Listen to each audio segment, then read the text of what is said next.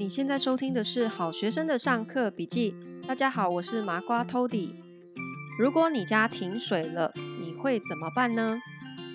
最近呢，我碰到一个租客，他们是几个朋友呢，一起跟我合租一整层的公寓。然后呢，他们就在入住的第一天碰到了停水事件。好，他们是下午搬进去的，大概到了傍晚左右的时间呢，他们就忽然来讯息说：“哎。”公寓停水呢，现在没有水，你们要不要赶快派人来看一下是怎么回事？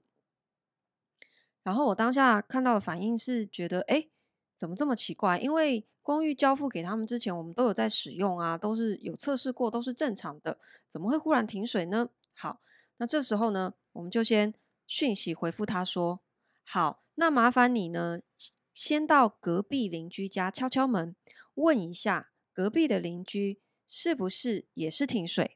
还是说他们家的水是正常的，只有我们在停水。好，那这个租客呢，大概过了一两个小时之后才回复，就说邻居的水是正常的，你们赶快派人过来吧。哦，这个时候我就觉得有一点紧张了，怎么会这样呢？只有我们家在停水。好，于是我就赶快派人过去看，结果呢，我的管家才到这个公寓的一楼，推开那个一楼的大门呢，就看到。一位水电师傅正在维修水塔的加压马达，因为那个水塔的位置就是在地下室。那公寓一楼大门打开，看到那个半层往下是看得到的。有一个师傅就是正在处理这件事情。好，那这就代表什么？代表一定是整栋楼都停水啊！怎么会是邻居正常，我们我们家就停水呢？不可能嘛！因为水塔的加压马达坏掉了。所以不可能有任何一户人家是有水的嘛？那这就表示他是骗我的喽。他根本就没有去敲邻居的门，也没有问他们，他就是不想要处理，所以就随便扯个谎，就说邻居是正常的，反正要我们赶快过去处理就对了。可是如果他当时愿意走出大门，只是跟邻居问个一句：“你们家有停水吗？”那他是不是立刻就可以掌握状况了呢？他也会立刻知道说，其实邻居已经找了水电师傅，正在处理了。也许过两三个小时之后就会恢复了，他也不用这么紧张嘛。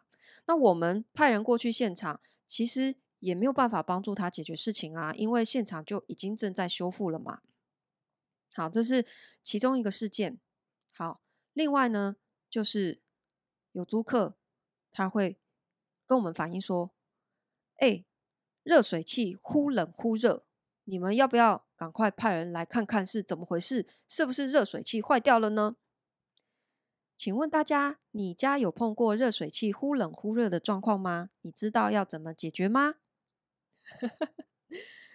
好，我们派人去现场之后呢，带了一支莲蓬头去现场，第一件事情。先把它的莲蓬头给换掉，之后水压就完全恢复正常了，就这么简单的一个动作哦。好，这里我跟大家科普一下，是为什么呢？我不晓得大家知不知道热水器为什么会忽冷忽热。那热水器忽冷忽热这件事情，在我所有管理公寓的经验当中，它的报修比例十件里面呢，有八件。单纯就是因为使用了不正确的莲蓬头。为什么说不正确呢？因为你想热水器它为什么会忽冷忽热？其实原因就是它火打不着才会冷掉嘛。那为什么火会打不着？是因为它的进水量不够，它是火才会打不着嘛。那进水量为什么会不够呢？就是因为如果你使用的莲蓬头是所谓的加压式的莲蓬头，加压式莲蓬头的原理呢，它就是把它的出水孔变得非常的细，所以它自然就加压了嘛。你就会觉得，哎，好像泼打在身上比较舒服啊，水压比较强。可是事实上，它是借由把孔变小的原理，让水进水量其实是变低的。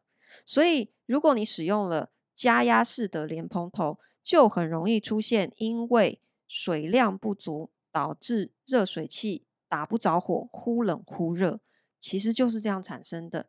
那如果排除这个原因之后，第二个进一步有可能，如果它莲蓬头是正常的哈，那我们才会去看说是不是热水器的火力、水量还有瓦斯量这三种其实是要互相一直去调整，调到一个最平衡的状态，才可以维持热水器的稳定的。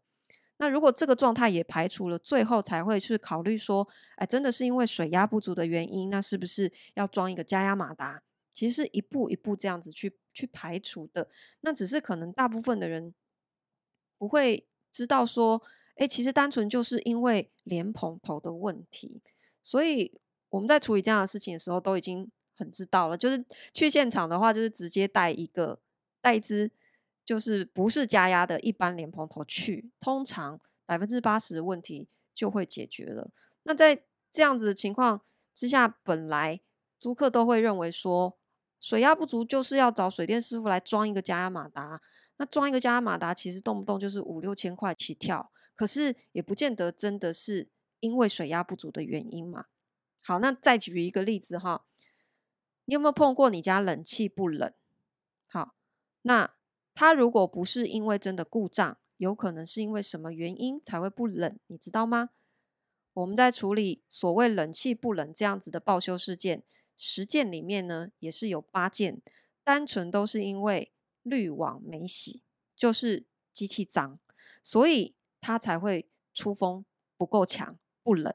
好，那所以通常其实，如果你平常有很好的维持它滤网的干净，你动不动就会拆下来洗的话。冷气其实它的寿命就是会延长很多的。好，这里分享给大家，我觉得也许很硬，很多人不想听。好，没关系，我觉得这很正常。你知道你为什么不想要听这些生活小常识吗？因为呢，也许父母从小就是告诉你说，这些你不需要懂，你专心读书就好。因为我的父母就是这样的。我其实是从小生长在一个。我也是都不需要做家务事的人，然后呢，只要是碰到一些家里什么东西坏掉，那我父母的第一个反应，也就是说，啊，打电话找那个，因为我们是社区型的，有管理员，他们大小事都找管理员呢，就一通电话打到楼下管理室，说家里什么东西坏掉了，然后请管理员帮忙找工人来修，都是这样子的。那如果我好奇在旁边看，那我妈妈就会跟我说。哎，你这不关你的事，你去读书，你去读书，明天还要考试，考一百分比较重要，读书才是最重要的事情。这一些关于生活里面的小常识，所有维修的事情，这是属于工人的事情，你不需要了解。我觉得好像很多我们上一辈给我们的教育也是这样子的，然后呢，我觉得也就活生生体现在我们这一辈的年轻人。好，那。也就是我现在为什么今天录的这一集哈，也是有感而发，因为我觉得我这几年在台湾管理公寓有一个心得，就是我真的遇见越来越多没有办法把自己生活过得很好的租客，就是一点点小事就是急着要请房东来救，然后没有一些基本的生活自理的能力。可是这些人他也许是他在工作上面是有很好的成就的。他也许是有一个非常专业的职业技能，他也许是公司的主管，他也许薪水很高，都是有可能的。可是这些人他不见得对于这些他每一天生活的环境里面碰到的小问题都有解决的能力。好，那我觉得回过头来看，也有一个原因，就是说，因为我们台湾的。都市人口密度非常的高，所以伴随而来的就是我们所有的资源取得也是相对比较方便的。你看，我们叫外送很方便，然后你要叫一个工人来帮你修东西，可能也会相对来说比乡村要更加的方便。那另外一方面，我觉得文化上面也有一个差异。你看，欧美的国家为什么普遍来讲，他们的呃动手能力都比我们强？他们很多人是会自己，呃，可能因为他们有个车库，然后也因为他们要叫工人没有这么方便。他如果今天想要自己在家里做一个小家具，做一个架子，想要修什么东西，他们是很习惯自己动手去买工具，自己来弄的。可是我们没有这样子的一个学习的环境，然后我们台湾的工人又是便宜的。我讲台湾工人很便宜，也许有一些人不认同哈。那我这里分享一个故事。我几年前呢去巴黎玩，法国巴黎哈，住在朋友家。然后呢，我一进他的房子，我就注意到，诶，为什么你的那个厨房旁边的窗户有一块破掉了，很大一块哦。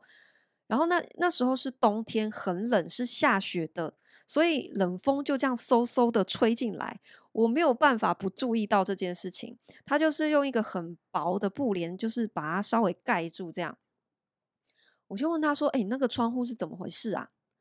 他就很无奈的说。吼，说到这个，好，我就知道后面可能有什么鬼故事了，很精彩的 故事哈。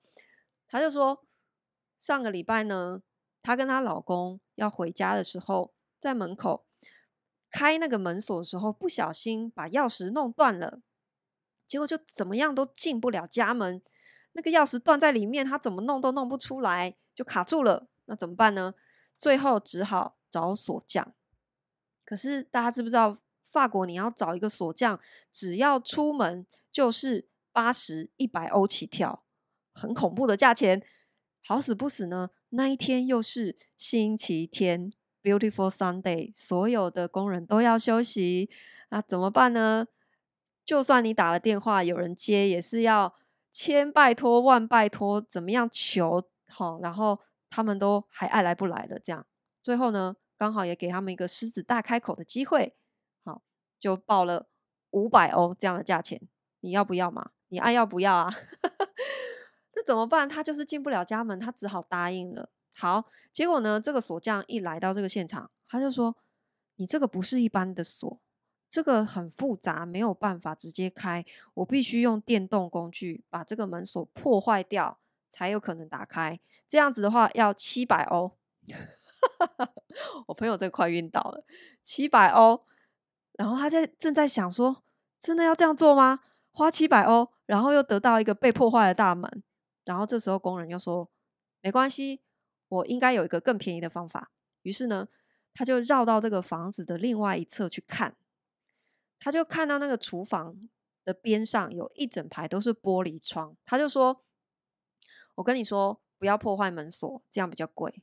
我帮你破窗而入，这样只要四百欧。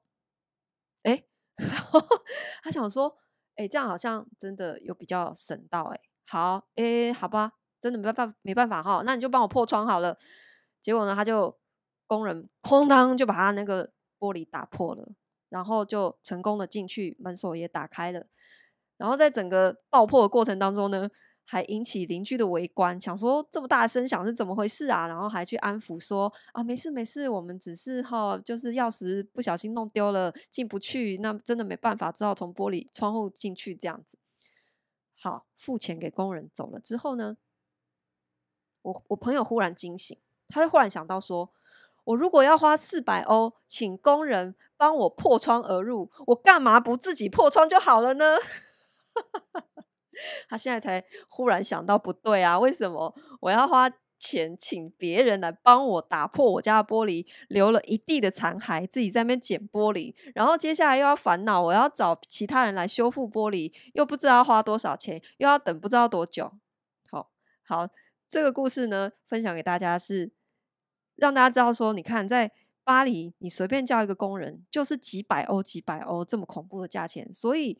相较之下，其实台湾的工资是真的蛮便宜的。那也因为我们这样子的资源取得很容易，也才会让我们觉得说，诶，我们其实好像不用学习这一些生活技能，对不对？反正碰到事情再找人来帮我处理就好了嘛。可是呢，很方便是一回事嘛。但是如果我们什么事情都要别人来帮我们做好，那是不是也会造成我们生活上面的一些不方便呢？因为你就会要停下来等别人来帮你处理嘛，甚至是说，如果我们不懂得一些处理这些事情的原理的话，我们会不会连即使工人来到现场，我都没有办法很好的去跟他解释到底发生什么状况呢？我刚刚提到那个租客跟我报修热水器忽冷忽热，事实上，他前面还有一个前奏，就是说，当天其实刚好是。呃，有我本来就派了一个水电师傅要去现场修有一个水龙头漏水的，然后他刚好又提了这个热水器忽冷忽热的事情，我就跟他讲说，好，今天刚好有一个水电师傅会过去修水龙头，那你就请这个水电师傅呃帮你做检测，请他确认到底是什么原因。好，结果水电师傅走了之后呢，我就问这个租客说，诶。那刚刚水电师傅怎么说？他有帮你检测吗？结果这个租客跟我讲说：“哦，没有啊，师傅就说水压不足，就是要装加压马达，你们自己跟他沟通吧。”啊，哎哎，我我水电师傅都帮你请到现场了，你都没有办法好好的跟他沟通，然后最后还是就是。坚持要我们的人去现场，所以我才直接带了一个莲蓬头现场去测，就解决了这个问题了。否则在这之前，如果按照这个租客的说法，就是动不动就是要花钱呢，动不动就是要装加压马达，很恐怖诶。可是其实就只是因为他不懂得这些呃机器运作的一些原理，哈，才会产生这样的状况。那他的态度其实也是他不想要了解，他认为。我花钱租你们的房子，房东就是要帮我处理问题。好，那我觉得带着这样子的态度在过生活，是一件好的事情吗？这是我最近一直在思考的。我这几年碰到越来越多这样子缺乏生活自理能力的租客，那即使我已经非常尽力的哈，尝试在教育我们的租客哈，有一些其实很简单的。生活技巧，好，我们其实会透过，比方说电话或者是讯息方面，我们会告诉他很多的资讯，让他可以尝试自己去解决、去排除的。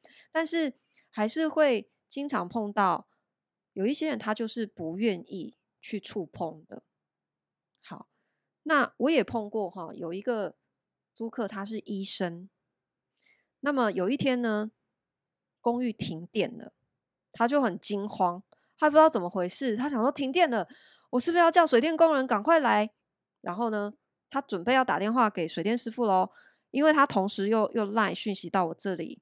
好，他正准备要打电话，我就阻止他，我说你先冷静哈，你先不用慌张，来，你听我说，你现在呢，先走到阳台，有没有看到一个箱子？那个箱子打开之后，你会看到很多个黑色的开关，有没有一个开关？它的方向跟别人都不一样呢。你只要把这个开关把它往上搬开，电应该就会恢复了。他就照了我的指示做了之后，果然电就恢复了。其实就只是单纯的其中一个开关的跳电事件。好，那你看哦，这些租客我刚刚形容，他们有可能是高知识分子，有可能是学历非常好。那我刚刚讲的那些租客。热水器忽冷忽热停水的这些租客都是在大公司是一个主管的职位哦，可是他们却对于这一些他每一天当中呃很贴切要去接触的这一些设备或者是生活上的小事情，他是连碰都不愿意碰，他也不想要尝试去了解的。好，我们的教育里面告诉我们说。唯有读书高，我们不要学这个。可是我就在想说，会不会如果我解决问题的能力更好，我可以变成一个更幸运的人呢？因为呢，你有没有遇过有一种人，他常常会说：“我怎么这么衰？”好，然后呢，你听他描述他究竟发生什么事情，哈，然后他他怎么应对的这些细节，最后你就会发现说，其实。这整件事情的，呃，会变成这样，都只是单纯因为他就是一个生活白痴，他没有办法处理这些生活里面的小问题，才会变得这么衰。因为他解决不了嘛，他就会他的人生就会停滞在那边，就会被绊住。那其他人为什么看起来生活很顺遂？可能单纯就只是因为他解决问题的能力比较好，就是这样而已。我举个例子哦，今天假设你呃赶赴一场面试，你今天有一个人生当中非常重要的一个面试的机会，然后呢，你想说我要在这个面试之前哈洗洗一个澡，好好的打理自己，梳化一下。于是呢，你就洗澡，然后洗完头，开始准备要吹头发之前，哎，就忽然停电了。然后呢，你就是跟那个医生一样，完全不知道怎么办，不知道怎么处理。你就家里也没有其他人，慌慌张张的又拿起手机想要打给房东。房东，我这边怎么停电了？你赶快来帮我处理。偏偏呢，房东也没接电话，联络不到人，你怎么办？眼见你就要迟到了，你只是一个人在那边暴跳如雷，然后觉得没有人帮你解决这个问题，最后你只好编了一个谎，然后就说你没有办法去参加这个面试了。于是你的这一天原本有可能是你人生最美好、最幸运的一天。瞬间就变成了可能是你人生最悲惨的一天，因为如果你可以如期赶上这个面试，你也许会进入这间公司，一路飞黄腾达，加薪升官。结果却因为你不知道要怎么处理停电、跳电这样子的一个小动作就可以解决的事情，结果你错过了这个面试，你丢掉了这个工作，你原本可能是你人生最幸运的一天，竟然变成了最悲惨的一天。有没有可能发生呢？我刚刚举的例子也许有一点夸张，可是有时候幸运是不是就只是生活里的不顺遂都很快的被解决呢？所以，如果我想要变成一个更幸运的人，是不是提高我解决生活中碰到问题的能力，我就可以变得更顺遂，我就可以成为一个更幸运的人呢？麻瓜讲堂今天就分享到这边，我们下次见喽。